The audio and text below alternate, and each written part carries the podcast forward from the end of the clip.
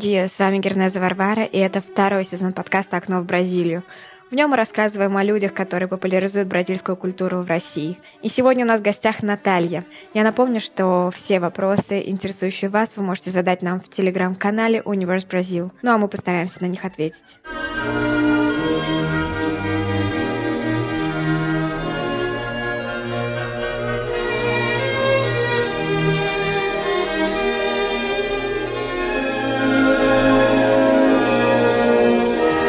Наталья, добрый день.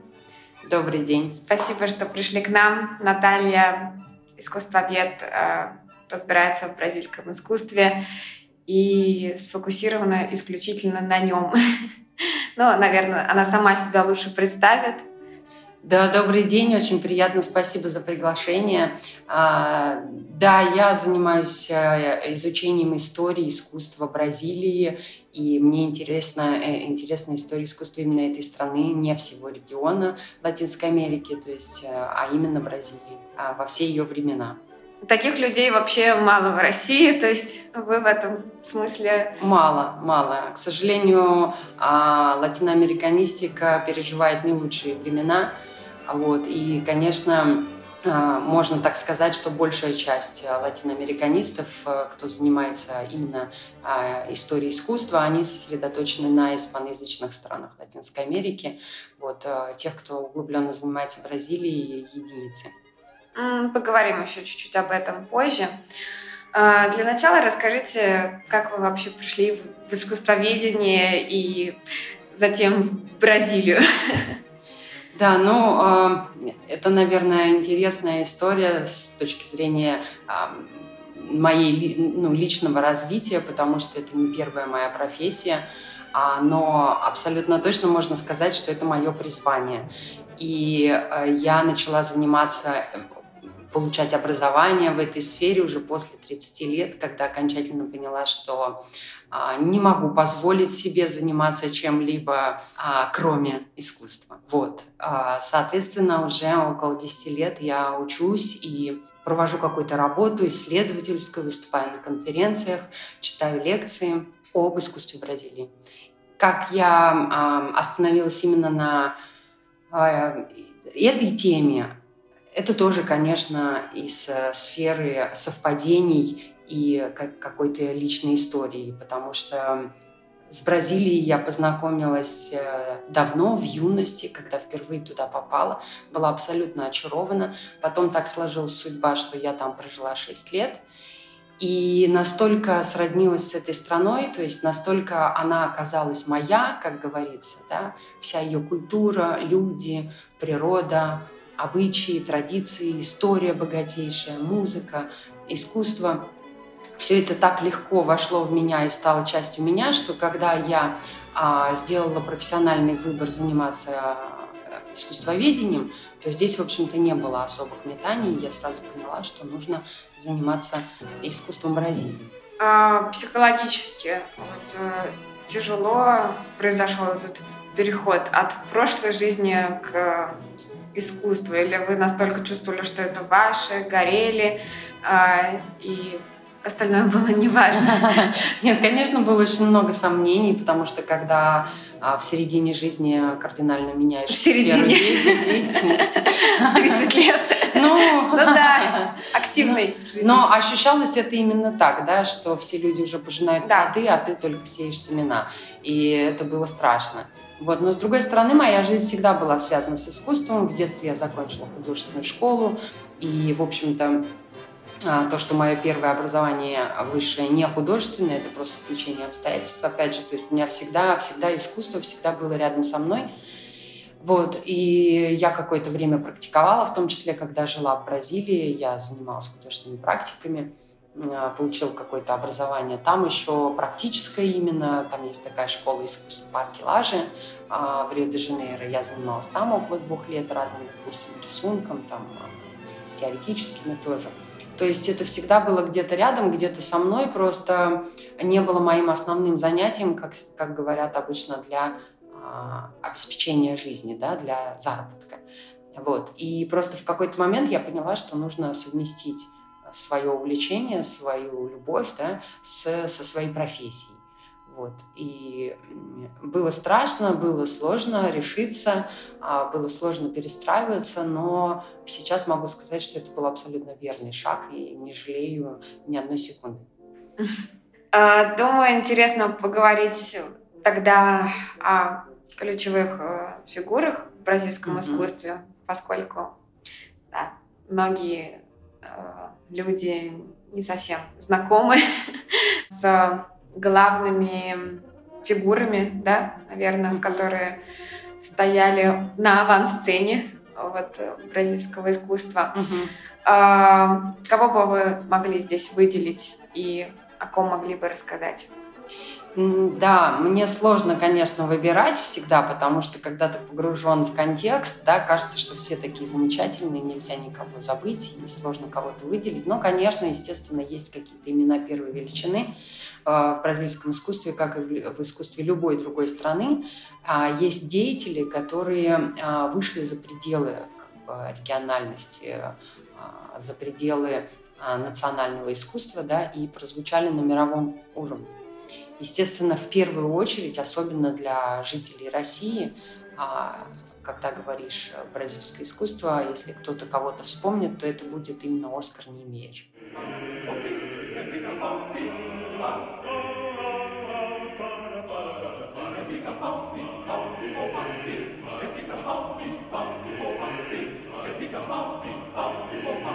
Всемирно известный архитектор, всемирно известный, он прославил Бразилию, бразильскую архитектуру а, и, собственно, а, абсолютно точно на мировом, на мировом уровне стоит вот в первой пятерке великих архитекторов мира всех времен. А, у него были, почему, да, я сказала, что любой житель России, если что-то вспомнит, то вспомнит именно Оскара, потому что у него он был коммунистом, и у него были очень а, теплые отношения с, э, российской, с, с, с властями СССР. А, он получил Ленинскую премию а, за укрепление мира между народами. И после получения этой премии в 1963 году, а, конечно, здесь, в СССР, начался некий процесс популяризации Немира и его деятельности. Были, а, вышли несколько статей, были проведены исследования. Вот был такой э, замечательный искусствовед, архитектор, э, исследователь Хайт, который э, написал книгу. Были переведены несколько книг самого Оскара Немейера на русский язык. Соответственно, мы познакомились с его творчеством. Были обсуждения, его изучали, начали изучать на архитектурных факультетах, в архитектурных институтах и так далее. И мне кажется, здесь также интересно сказать о взаимовлиянии, может быть, э, советских архитекторов и Оскара а, Взаимовлияние это сложно, потому что так как вот э, когда о его творчестве стали узнавать и говорить, и обсуждать, и как-то смотреть на, на него здесь э, а, на территории России сегодняшней, да, то он уже был а, архитектором мирового масштаба. Mm-hmm. И, в принципе, э, то есть его творчество, его корни, они абсолютно из бразильской культуры вырастают, и именно поэтому его творчество такое самобытное и ни на что не похоже. С другой же стороны, а, его э, архитекторы рассматривали наравне с другими мировыми практиками, именами громкими. Да? То есть здесь нельзя сказать, что бразильское искусство повлияло на ну, бразильская архитектура, э, вот, в частности творчество Немера повлияло как-то на архитектуру СССР. Но, тем не менее, конечно, это влияние было в какой-то мере. Я, к сожалению, глубоко-глубоко этой темой не занималась, да. А, но можно сказать, что обсуждалось, а, были дискуссии, и, конечно, какие-то находки, какие-то элементы а, применялись, потому что Немер известен своим смелым очень обращением с железобетоном, и он делал невероятные на тот момент вещи. конструкции криволинейные. Вот. И, конечно, все это восхищало и бралось в расчет. Да. То есть Наверное, было бы интересно когда-нибудь почитать какое-нибудь э, очень глубокое исследование с примерами на эту тему, но у меня такой информации вот прямо сейчас нет, не могу ничего конкретного сказать. А, да, первый самостоятельный э, проект большой э, Немейра, это был комплекс Пампули, состоящий из а, церкви совершенно потрясающей, криволинейной, смелой, модернистской, а, яхт-клуба, дома танцев так называемого и еще, по-моему, две там постройки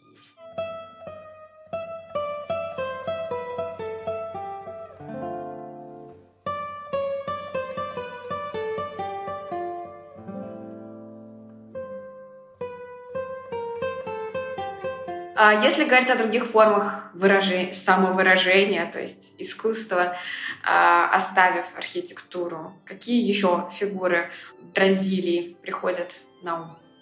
Ну, а, если говорить о живописи, да, то первое же имя, которое я хотела бы произнести вслух, это Тарсила до Амарал, художница, которая сейчас все более и более становится популярной, известной не только в Бразилии, но и по всему миру.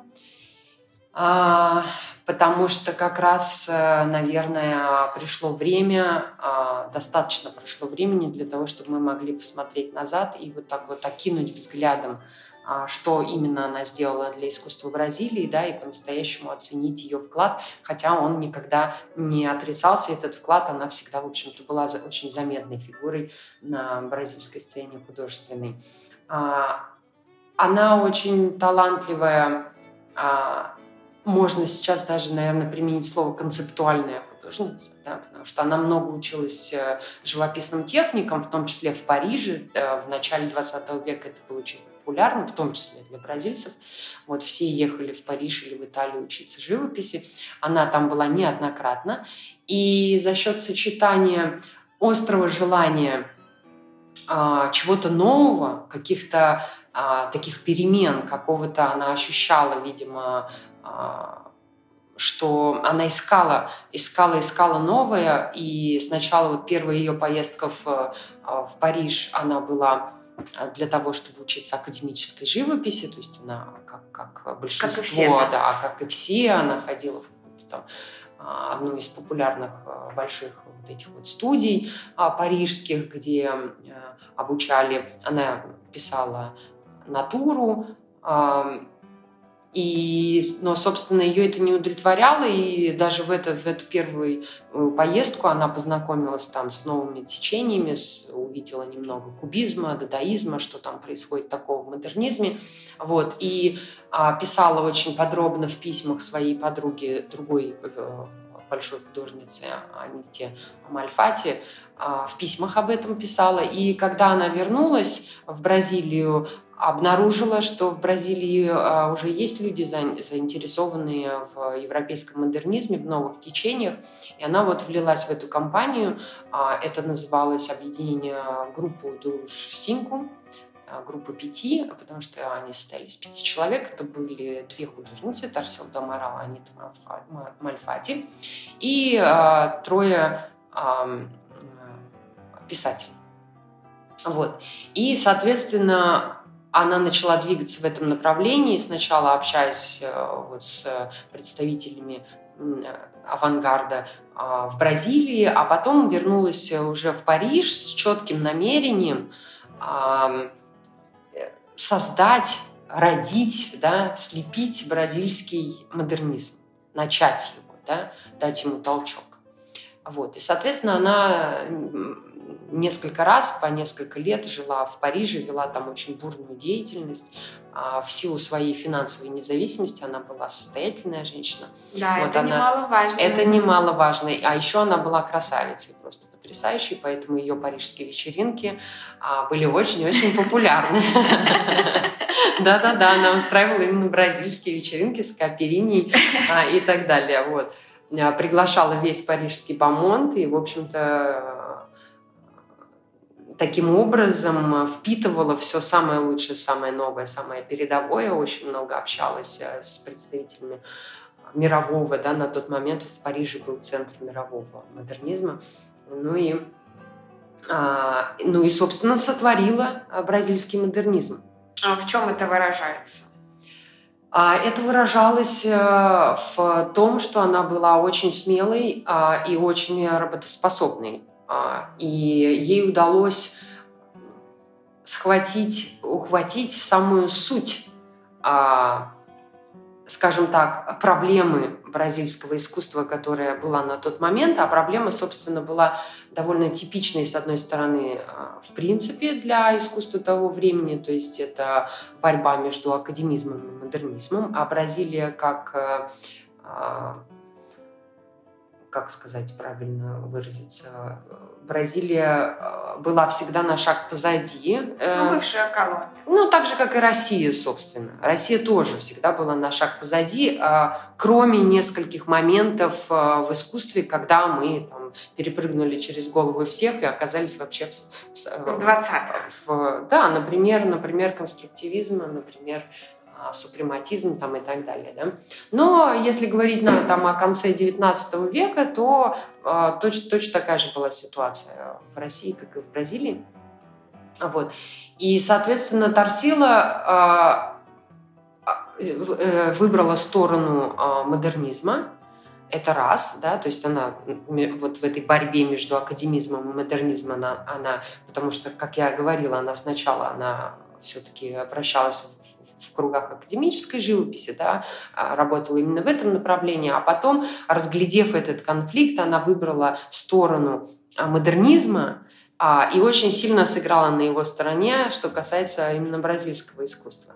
То есть она, она вложила все свои силы, как я говорила, да, вот за счет того, что очень много впитывала, общалась, изучала а, в Париже, а потом она не осталась в Париже, как многие. Она вернулась в Бразилию и развернула деятельность совместно со своим первым мужем, а, а, который, да, да, Андраде, который был писателем, и вот совместно с ним они разработали теорию антропофагии, да, антропофагии.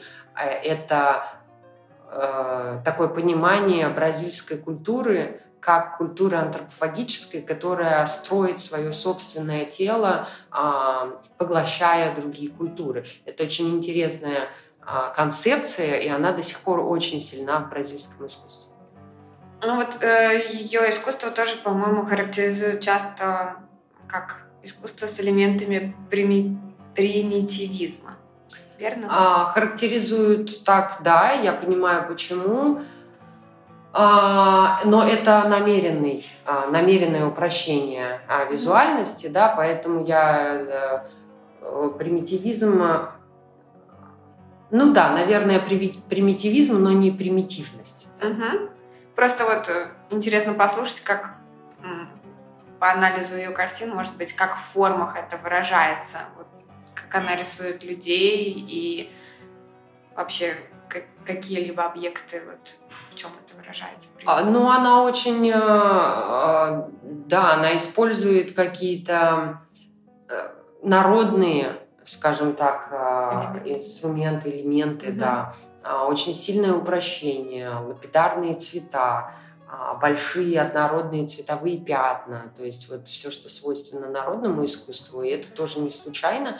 А она, будучи богатой а, особой, а, ее семья владела большими угодьями, фазендой. Да, да вот. ко- есть она, кофейн, кофейные да, боги. Да, кофейные магнаты. Она, конечно, воспитывалась по-европейски она прекрасно говорила на французском с детства, да, она была знакома там с достижениями мировой э, культуры и так далее. Но когда она попала в Париж, познакомилась с модернизмом, она увидела ценность в том, что не европейское, а свое, родное, народное, да, то есть вот этот вопрос, что такое Бразилия, что такое бразильское искусство, да, что, что, что это вообще такое, как оно должно выглядеть, вот настоящее бразильское, да, это как раз была вторая проблема бразильской культуры, которая активно обсуждалась э, в начале 20 века, и на который она вот дала свой ответ такой а, в виде концепции антропофагии и живописных работ, которые это отражают.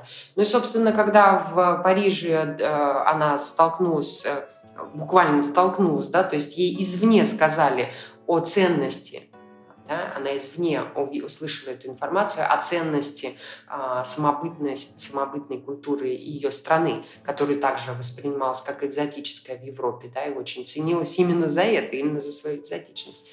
Она увидела вот этот конфликт, то есть да, са, сами бразильцы тянутся к Европе, к европейскому образованию и ценностям, да, а приезжая в Европу, они вдруг видят, что европейцы очень ценят экзотичность. Ну, это, конечно, сложный вопрос, но если вот упрощенно, то так, да. Uh-huh. Европейцы ценят экзотичность, ценят непохожесть, близость к природе там и все остальное.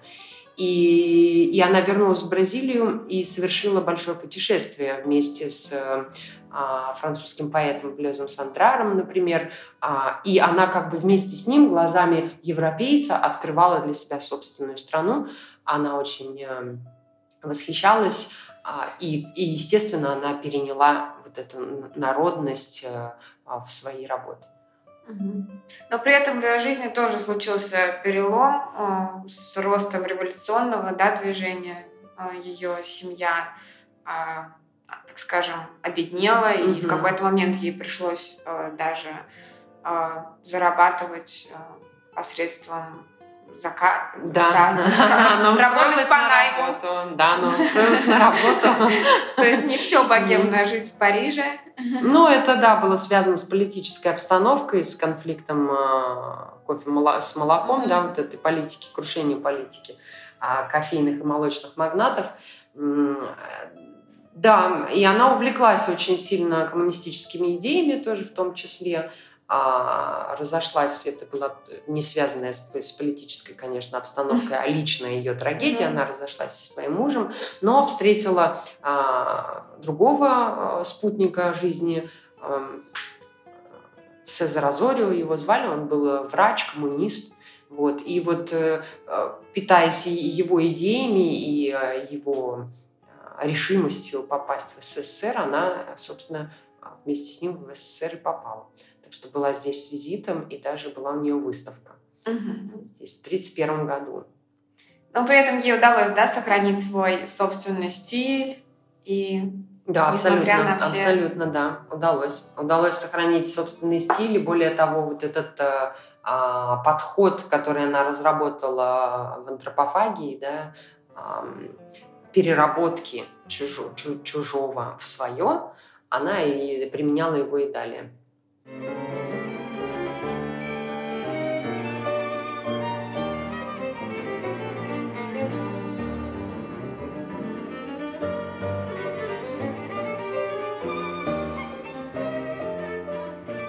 Если говорить о еще э, значимых фигурах нельзя не вспомнить Али Жадиню. Али Жадиню, да, снова возвращаемся к архитектуре. Это такая загадочная фигура, архитектор, который работал в 18, конце 18 начала 19 века. Вот. Аль Жадиню – это прозвище, оно означает э, ну, как, как э, юродивый, больной, да, угу. такой вот ну, несчастненький немножко, да, еще да. окончание такое уменьшительно-ласкательное, да. Вот. Э, ну, он был так прозван, э, по-моему, еще при жизни, потому что он сильно болел. И, в общем-то, это было видно. То есть я вот не знаю, мне кажется, нет никаких точных диагнозов, что именно, да. какую именно болезнь он переживал.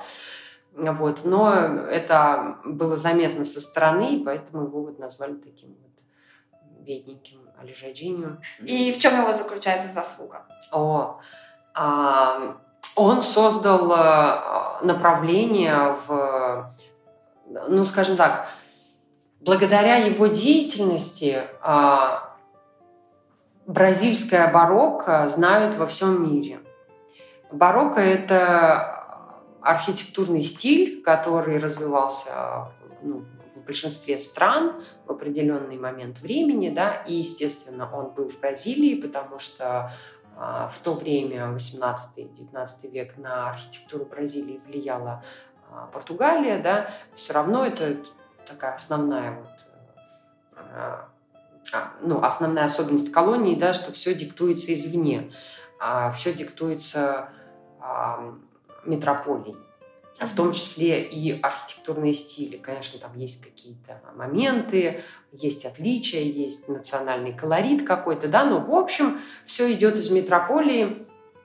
А, и Али Жажи увидел, а,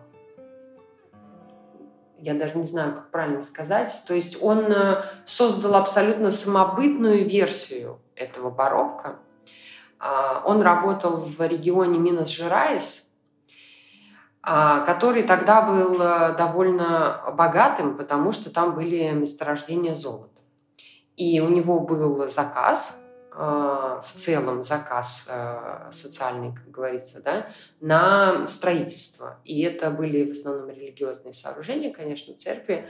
Вот. И, и вот то, как он, какой он создал синтез а, барокко как стиля с очень выразительными особенностями а, бразильского мира ощущения, мира восприятия, вот это все вылилось э, в знаменитый на весь мир барокко Минас Жерайс. Сейчас э, это движение как-то оно существует? Ну, это, это э, уже стиль э, художественный прошлого, да, то есть в этом стиле уже не строят, да, но э, памятники архитектуры там в Минас-Жерайс, э, они стоят, они охраняются ЮНЕСКО, и они совершенно абсолютно ослепительно потрясающие. А оказал этот стиль какое-то влияние на остальной мир? А, ну, я не знаю. Ну, скорее всего, нет. Так вот сказать, что оказал ли влияние на остальной мир, нет. Возможно, кто-то вдохновился и на что-то вдохновился, но это, может быть, точечные какие-то личные влияния. Ну вот, например, э, только что говорили о Тарсиле до Амарал, да, а вот это путешествие по Бразилии как раз было, включало в себя Минас Жерайс. И она в своих дневниках и воспоминаниях много об этом пишет, но не только она, но и ее спутники, среди которых был э, французский поэт, соответственно, можно сказать, что оказал. Да, у него есть э, поэма, которая посвящена Бразилии.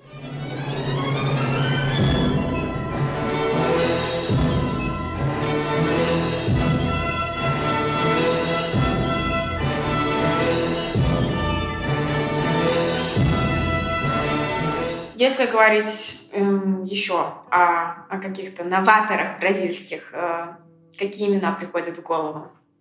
О ком хотели бы рассказать широкой публике а, ну, подкаста? Ну, широкая публика наверняка знает э, такое имя, как Роберто Бурли Маркс, а, потому что это тоже имя мирового масштаба, деятель мирового масштаба, потому что когда речь заходит о, об искусстве, вот даже в академической среде, в моей, в искусствоведческой, да, когда речь заходит о искусстве э, вторичном, как его часто называют, а, то есть искусстве стран, которые следовали за мейнстримом, да, находясь слегка в стороне, то кажется, что ничего особенного и нет. Я и сама вот буквально 10 минут назад сказала, что Бразилия была на шаг позади. Да?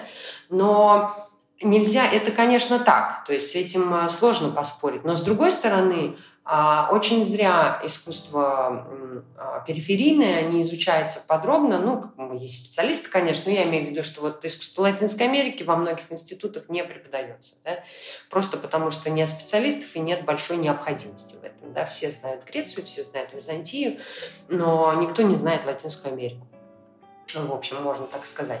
Так вот, а, мне бы очень хотелось донести, что Хотя и можно считать искусство таких стран, как Бразилия, в целом периферийным, да, но это не означает, что там совсем ничего нет интересного или нового, да, то есть мы уже проговорили два примера Оскар Немейер и Тарсил до Амарал, которые известны на весь мир. У Тарсил до Амарал, например, около года или полутора назад была огромнейшая выставка в Нью-Йорке, а, очень э, восторженно воспринятая всем художественным миром.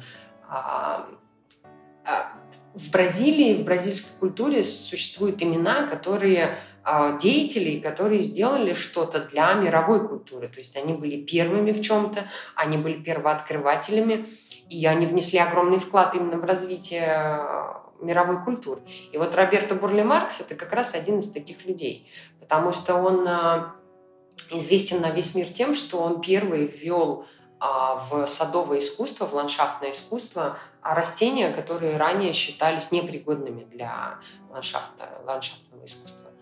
Вот. То есть это тропические растения, в которых он смог разглядеть э, красоту э, и вот этот огромный потенциал, да, и его, его объекты, его творения а, в ландшафтном искусстве – это мировое наследие. То есть это абсолютно а, звезда и бриллиант знаю, ландшафтного искусства мирового. Вторая половина 20 века. Мы говорили про первую. Угу. Какие здесь были а, новые течения, имена? Ну, собственно, мы говорили, да, про первую, если э, вот э, касательно Тарсил до Амарал, да, но Оскар Немейер, он вообще mm-hmm. в 21 веке э, скончался, да, и да. до конца своей жизни продолжал, человек. продолжал работать, продолжал Жил. творить и так далее. Так что здесь и, собственно, Бурли Маркс тоже умер, если я не ошибаюсь, в 80-х годах, да. Вот. Но э, вообще на протяжении всей истории искусства Бразилии есть громкие имена, есть звезды, да, и если говорить уже о более таких близких к нам временах, о второй половине 20 века, э, то невозможно не вспомнить Элио Айтисику, который был создателем движения тропикалии, то есть не то чтобы он создал это движение, знаменитое во всем мире, да, а, которая задействовала и музыку, и кинематограф. Это не только, не только а, живопись или там какие-то художественные практики. К нам приходили музыканты, а, которые перекладывают бразильскую музыку на российский лад. Это и... сейчас я знаю их, конечно. Дефе. Да, дефе. Конечно, Тропикалия. Тропикалия, да, русская тропикалия. А более того, я скажу, что есть, э, например, современные российские художники, которые а, каким-то образом в своем искусстве взаимодействуют с явлением тропикалии. То uh-huh. есть э, не буду сейчас углубляться в подробности, да, но это действительно событие, ну вот движение, да, явление мирового масштаба тропикалия. Uh-huh. И, собственно, оно началось с инсталляции а, Элио Айтисика, которая называется «Тропикалия». Как бы вы охарактеризовали это движение? Ну, на самом деле, вот если касаться конкретно этого термина, да, а, инсталляция или ITC Тропикалия, она была о а, критике устройства арт-индустрии и а, про социальный нонконформизм.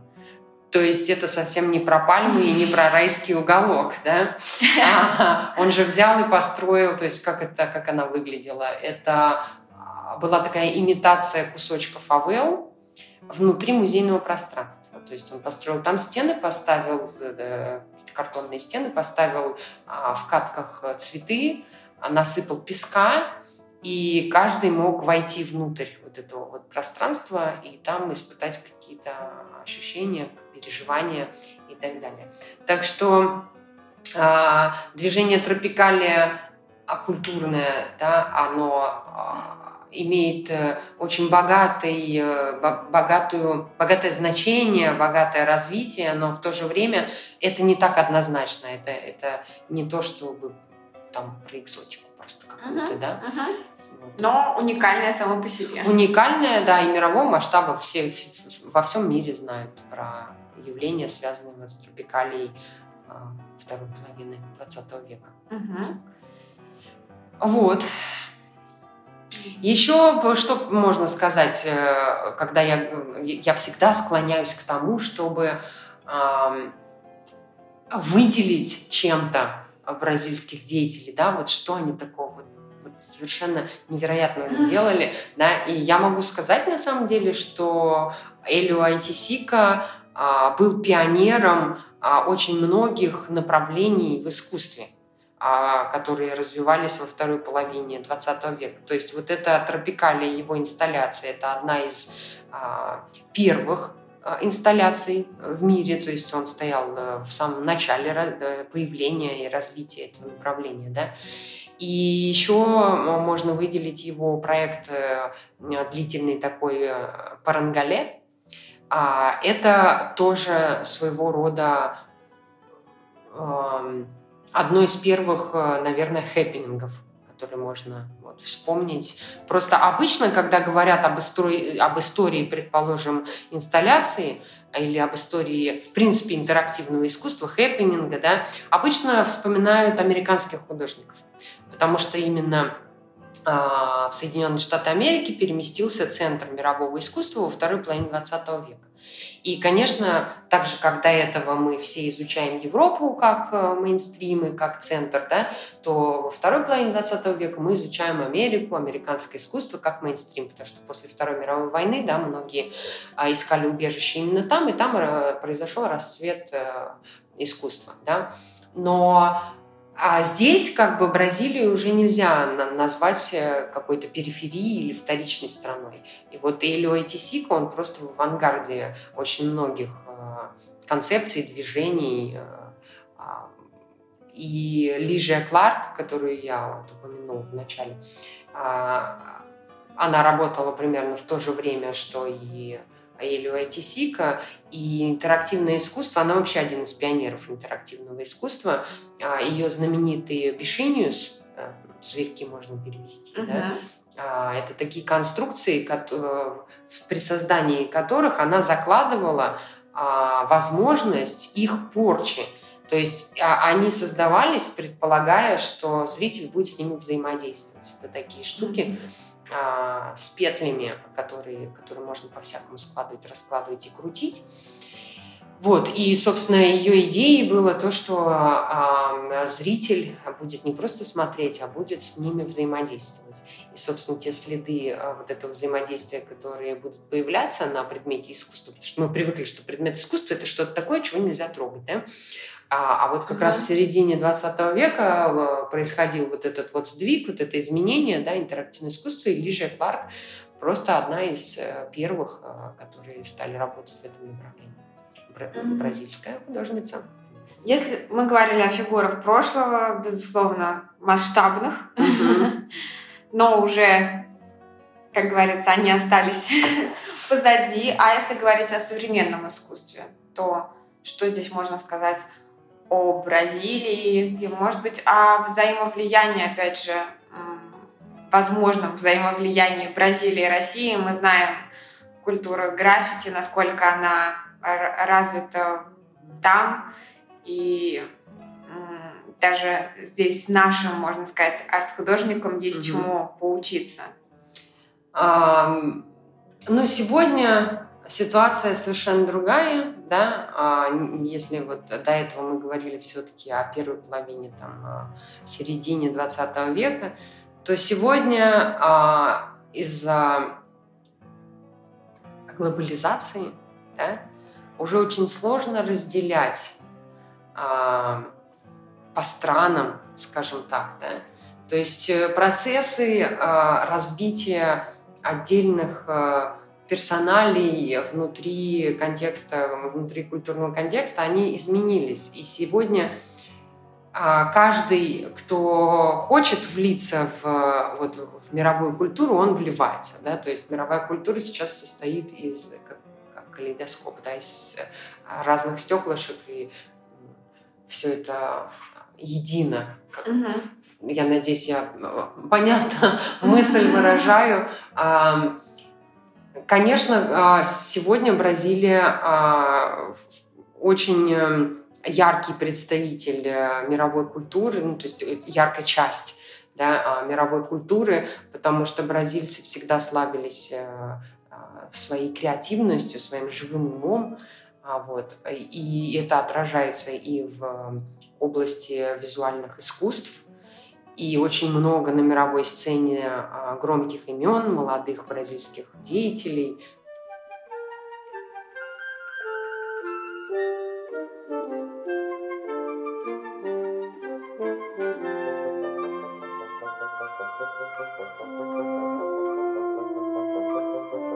Спасибо вам большое, Наталья, за такой краткий экскурс, погруж...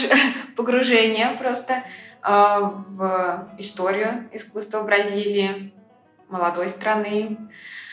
Э, хотелось бы, наверное, э, в конце спросить вас, есть ли у вас какие-то э, проекты, э, которые вы хотели бы реализовать в будущем, так или иначе связанные с бразильским искусством, в которых вы хотели бы поучаствовать? А, проектов очень много, еще больше мечтаний, Мечтаний идей. тоже, да. А, Проект а, это слово очень слишком много, такое да. приземленное. Ну, все, все, да, все мои проекты, а, те, которые только планируются, или те, которые уже каким-то образом развиваются, они все связаны с одной идеей а, о популяризации, о распространении знаний об искусстве Бразилии в России. Для, а, я хотела бы, чтобы мы больше знали, и у нас было больше специалистов, которые бы занимались этим вопросом, чтобы эта область развивалась. Вот. И Конечно, в первую очередь хочется, чтобы было больше материалов, да, которыми люди uh-huh. могут воспользоваться. И у меня есть, конечно, несколько идей, которые там а, на каких-то этапах находятся в процессе реализации. Вот. Это, конечно, издание, перевод и издание каких-то существующих очень хороших книг, а, по бразильскому искусству. А иногда даже вот а, одна идея у меня есть достаточно узкоспециализированное издание потрясающего бразильского искусствоведа. Это издание пережило уже, пережило уже шесть переизданий, то есть в Бразилии оно очень основательное, ему можно доверять. Это научное издание, снабженное очень большим количеством а, а, аппарата научного, ссылками, там, док-материалами и так далее. А, это книга о самом начале бразильского модернизма, как раз о том периоде, о котором мы говорили, говоря о Тарсиле Амарал, 20-е годы, а вот и как все это начиналось. И там не только про художников, но и про писателей, про музыкантов. И мне кажется, что это было бы очень интересно не только узким специалистам, но и широкой публике. Соответственно, вот очень хочется эту книгу перевести на русский язык и предоставить такую возможность всем желающим познакомиться с этой информацией. Вот. Также мечтаю очень э, когда-нибудь создать э, совместно, может быть, с коллегами а, издать, издать, э, написать, да, проиллюстрировать и издать э, историю искусства Бразилии, да, потому что такая книга существует, но она а, уже а, не совсем актуально, потому что писалось в 60-е годы в СССР. Мы все знаем, как тогда 60 под, лет назад под, подходили к, к вопросу вот отбора информации и цензуры, да, uh-huh. то есть там немножко. Ну и потом, да, за 60 лет много тоже, что случилось, и хочется актуализировать, и хочется вот да. Uh-huh. В общем, распространять как можно больше информации, хорошей, правильной, нужной, интересной. Да, ну и о современном искусстве тоже Абсолютно, кажется. да. Логично говорить. Мы знаем, что в Бразилии есть прекрасные музеи искусства современного в Сан-Паулу. Да. И это то, о чем нужно писать прямо сейчас уже и пытаться это как-то воспринять и проанализировать. Совершенно верно, точно. И будем надеяться, что Россия и Бразилия тоже будут налаживать культурные связи. А, бразиль, э, бразильская арт-комьюнити с нашими замечательными а, художниками не только, потому что мне кажется, что у обеих стран достаточно много общего и в таком эмоциональном, что ли, самовыражении. Это правда, согласна, да, правда. Нет, на самом деле, да, родство это чувствовалось всегда, и между этими странами всегда была связь культурная, и вот как бы приезд, например, Тарсила Домара, он всегда, он как бы следствие вот этих связей культурных, да, а, и организации ее выставки здесь. А, хочется, чтобы эти связи укреплялись, наращивались, расширялись. Да. Собственно, на это и будем работать в культурной сфере. Спасибо вам большое. Спасибо вам, было очень приятно.